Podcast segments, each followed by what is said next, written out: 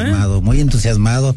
No me digas. Este, cansado porque así son los ritmos de previos, A la eh, feria. previos, durante y posteriores a la feria, pero, pero entusiasmado porque la fil, eh, la fil para quien no se ha dado cuenta ya comienza pasado mañana, el sábado, el sábado creo que a las 11 de la mañana, las es la- 11 de la la mañana, inauguración. Y terminando se van todos los funcionarios universitarios a comer al Hilton y nosotros a ver a, a México a la una. Pero antes de ver el fútbol hay mucho, hay mucho de qué hablar de libros.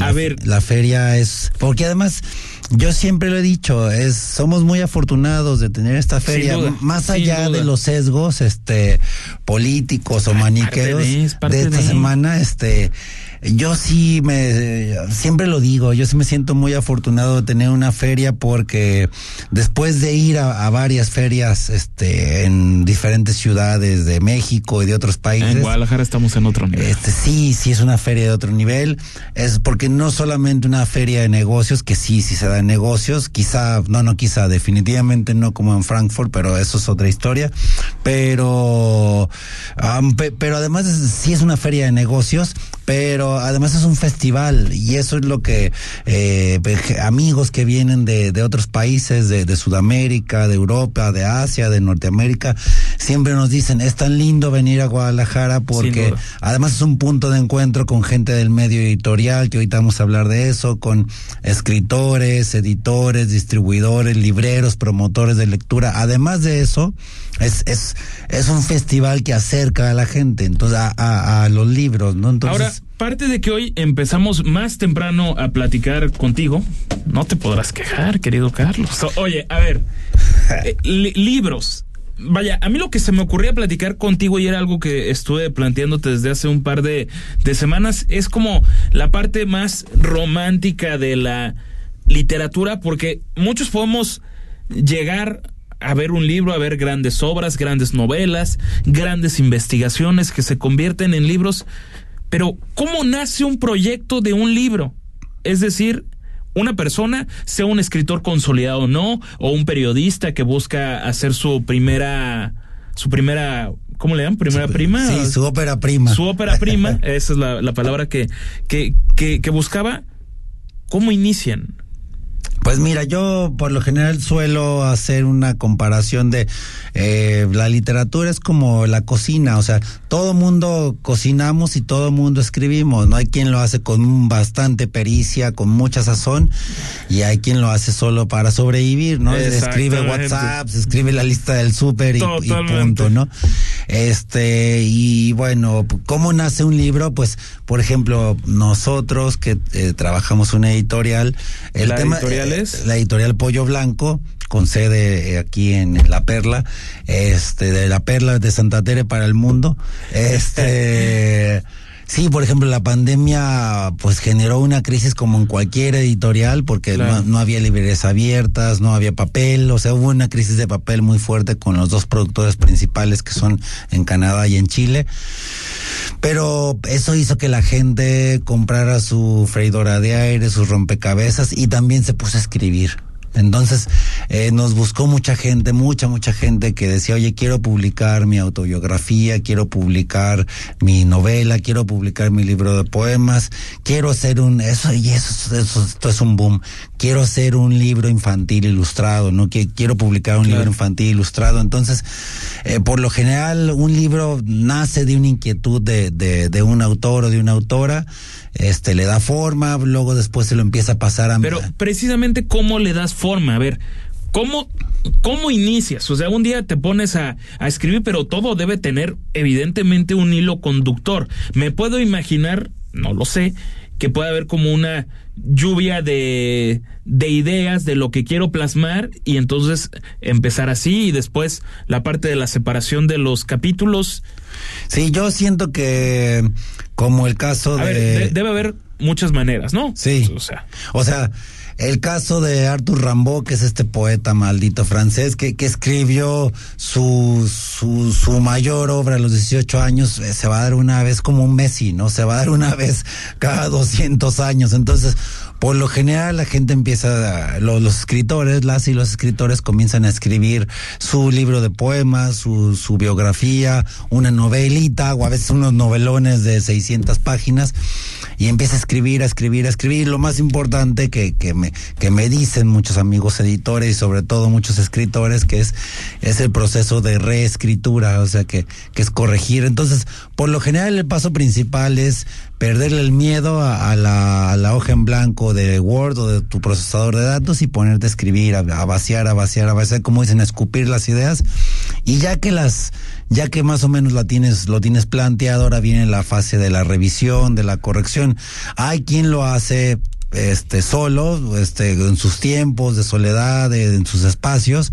Hay quien acude, todos tenemos un amigo que lee mucho, él viaja mucho, él sabe mucho de cultura, bla, es todo este estereotipo, este, que a veces eh, hay gente más erudita que de lo Ahora, que pero pensamos. Te, te, acercas con un editor Eso es a lo desde que voy. el día uno No, no, o, no. o posteriormente le dices, a ver, yo he escrito esto, dale una revisada, obviamente cobran los editores, pues ni modo que no cobren, para moverle, pues yo creo que muchas comas, muchos puntos, ponerle acentos, darle sintaxis. ¿En Sí, qué consiste? Pues mira, como te decía, ya que la gente tiene, que cree que tiene su texto listo, entonces lo que hace es. ¿Qué dices? Ya que lo piensa que tiene listo, apenas comienza.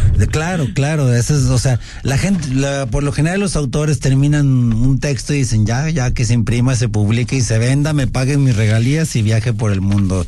Este, cuando en realidad apenas comienza el proceso, ¿no? Entonces, hay muchos autores que, como te decía, ellos mismos hacen sus procesos de relectura y reescritura y revisión, otros acuden a otros amigos o amigas cercanos, y hay otros que ya se quitan de líos, buscan un editor o a una editorial o una editora y le dicen, te mando mi texto, y ahí nada más que tengan muy claro qué quieren. Si ya lo sienten listo, entonces ya lo pueden enviar a una editorial para que lo dictaminen y lo valoren. Ahora, digamos, los escritores consolidados, a lo que se, los que se dedican a eso de tiempo completo, vaya, suelen ya tener contrato con una editorial, ¿no?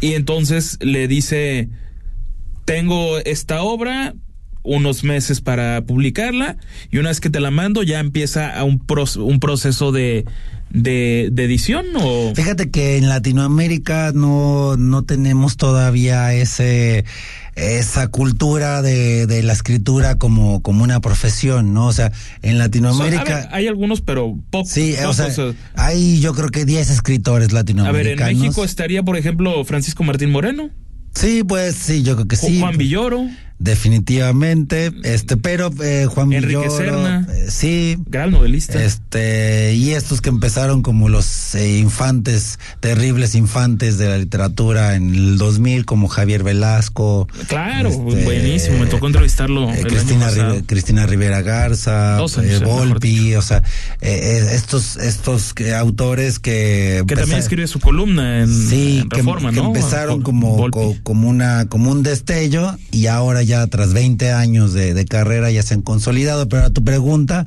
eh, eso sucede más bien en los mercados de Estados Unidos y Ah, de Europa, okay, okay. en donde una editorial te dice, a ver, Rodrigo, vamos a hacer un contrato por tres años, te voy a dar cinco mil dólares de anticipo y me tienes que entregar cada año una novela diferente.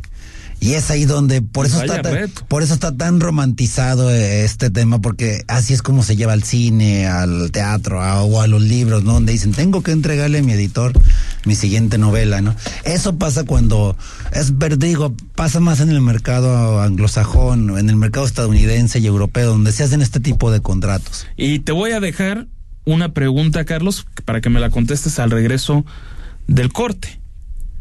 ¿Qué termina por hacer el editor?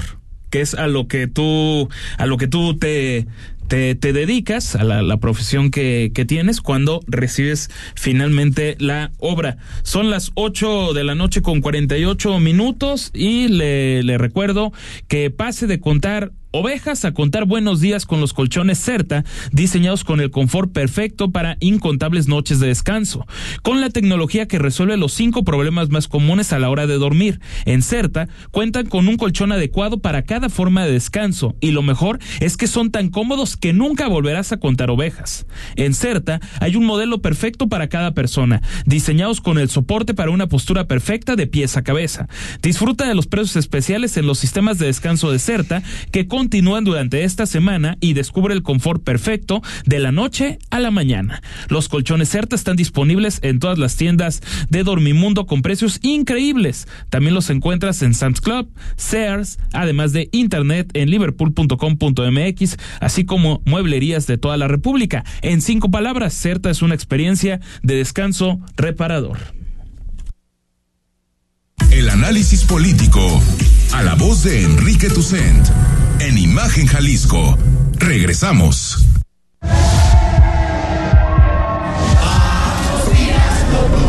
Vive el Mundial sin deuda. Durante noviembre, aprovecha el 90% de descuento en multas y 75% en recargos de predial y agua. Siente la fibra del Mundial y hazlo tuyo. Tlajomulco es tuyo.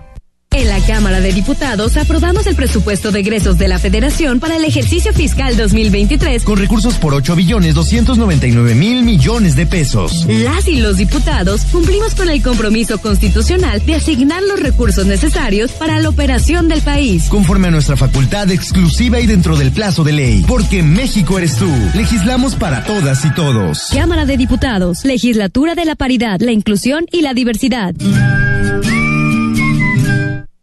La COFE se trabaja para que elijas entre mayores opciones los bienes y servicios que más se ajustan a tus necesidades. Yo veré los partidos del Mundial en el lugar que tenga las pantallas más grandes para no perder detalle. Yo prefiero ver los partidos de la selección en el lugar con más ambiente para poder festejar. Yo elijo el lugar que tenga promociones de comida para disfrutar con mis amigos. Con competencia, tú eliges. Más competencia para un México fuerte. Comisión Federal de Competencia Económica. Visita cofese.mx. El análisis, la polémica, lo asombroso, el interés. Todo eso somos. Imagen Radio, poniendo a México en la misma sintonía.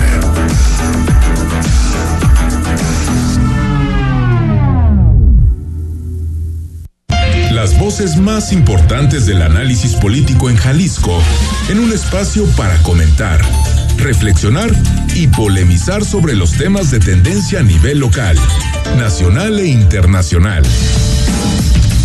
Imagen, más fuerte que nunca.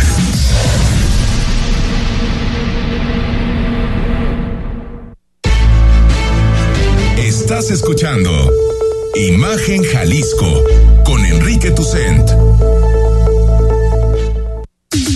Twitter arroba Imagen Radio GDL. Imagen, más fuertes que nunca. Son las 8 de la noche con 52 minutos. Por cierto, el libro que va a regalar Carlos López de Alba esta la siguiente semana es Idiotas Presidenciales, una lamentable y muy jocosa historia de los presidentes en México. Ya se pueden ir anotando. Es bajo la editorial Diana de Antonio Garci, este buen caricaturista del periódico El Financiero. Carlos, habiendo mencionado el libro. para que no nos digas que nada, que no traemos no, está bien, me parece perfecto y te los agradezco además. Pero la gente supongo que también te los agradece. A ver, ¿qué hace un editor, Carlos? Pues bueno, es, es, interesante eh, adentrarse un poco en las entrañas de la producción de un libro porque de, de la FIL se habla tanto y, y, y, tiene por qué, ¿no? Este año que, que se está este país árabe, eh, Sharjah o, Sharjah le dicen también, viene, viene con muchas cosas interesantes. Los highlights son Irene Vallejo, que tiene este libro que es un super bestseller, que habla, habla precisamente del historia del libro, el del sendero en un junco. Este es como la gran estrella de esta feria. Albert, va a estar con Alberto Manguel y Rosa Ventral. Pero bueno, detrás de toda esta gran industria este, hay dos protagonistas que tienen que ser los protagonistas, ¿no? Que son el autor o autora de un libro y el lector, ¿no? O sea, creo que nos queda muy clara la posición que dónde comienza y dónde termina el ciclo. ¿Y dónde está el Y en medio de eso está el editor, ¿no? El editor, eh, yo creo que mm, hubo para mí un falso debate por ahí del 2000, 2005, más o menos, 2010, alrededor de que el libro electrónico iba a desplazar al libro impreso y así hubo una visión apocalíptica en todos los sectores. Y yo digo un falso debate porque al principio empezaron medio a convivir ambos soportes, pero creo que el libro impreso sigue siendo el rey. Y en estos tiempos donde... Pero no me esquives mi pregunta. En donde el no Instagram, eso voy, donde el Instagram, las redes sociales y, y esta, el scroll y la lectura vertical predominan, yo creo que el editor tiene un rol predominante que es ser, ser un puente precisamente entre eh, el autor o autora y, la lectora o lector. ¿Por qué? Porque el editor justamente cuando cuando Rodrigo llega a una, a la editorial y dice, oye, aquí tengo un libro que es una colección de notas y quiero publicarlas como, como un libro, el editor justamente tiene que hacer ese filtro, ¿no? Tiene que advertir qué le va a interesar a la gente o no. En primer lugar, porque como dice Gabriel Said, ya hay demasiados libros, ¿no? Y eso hace que sea muy difícil vender un libro en un mar de, Claro. en, en un mar de novedades, ¿no? De cualquier tema hay un mar.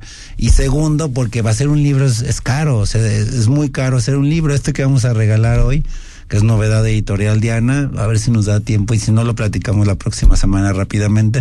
Este es un libro que nada más de impresión, de producción de unos millar de ejemplares puede costar eh, 40 mil pesos, ¿no? Órale. Y sin contar toda la gente que interviene en su proceso, ¿no? Que es el ilustrador de la portada, el diseñador gráfico, el corrector de estilo. Si, si el escritor tiene agente, pues el agente también se lleva una ¿El corrector comisión. de estilo es el editor? No, ¿O no, son no. diferentes funciones? Hay, hay editoriales, como te digo, donde el editor hace todo, ¿no? Me es, cobrador, es distribuidor, No, bueno, es que carga depende de la capacidad económica. vende pues. libros, pero por lo general la idea yo creo más en que por más pequeña que sea la editorial hay que profesionalizarla y que el diseñador diseñe, que el corrector corrija y que el editor qué tiene que hacer hacer ser ese filtro, ser ese puente, o sea, el editor tiene que decidir si cabe en su catálogo una obra, ¿no? Y si no cabe decir al Ah, escritor, ok, ok. ¿sabes qué? Tu obra no es buena ni mala, simplemente no cabe en mi catálogo, no va con lo que yo publico, O ¿no? le puedes dar por aquí o dar por allá. ahora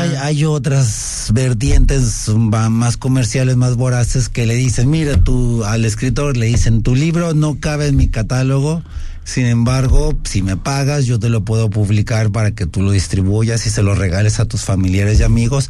Es un poco engañoso, pero también le cumple el sueño. Y a el mucha corrector gente, ¿no? de, de estilo es más la, la sintaxis de, Sí, de un sí, texto, ¿no? Corrige que tenga la forma, lógica, ¿no? las ideas, etcétera.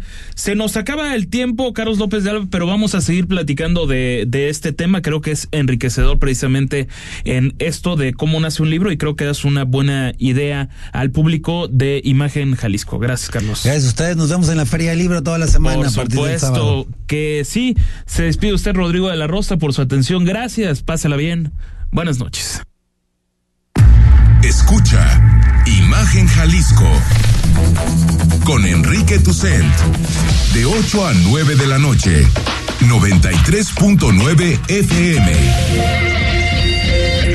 Imagenguadalajara.mx Imagen más fuertes que nunca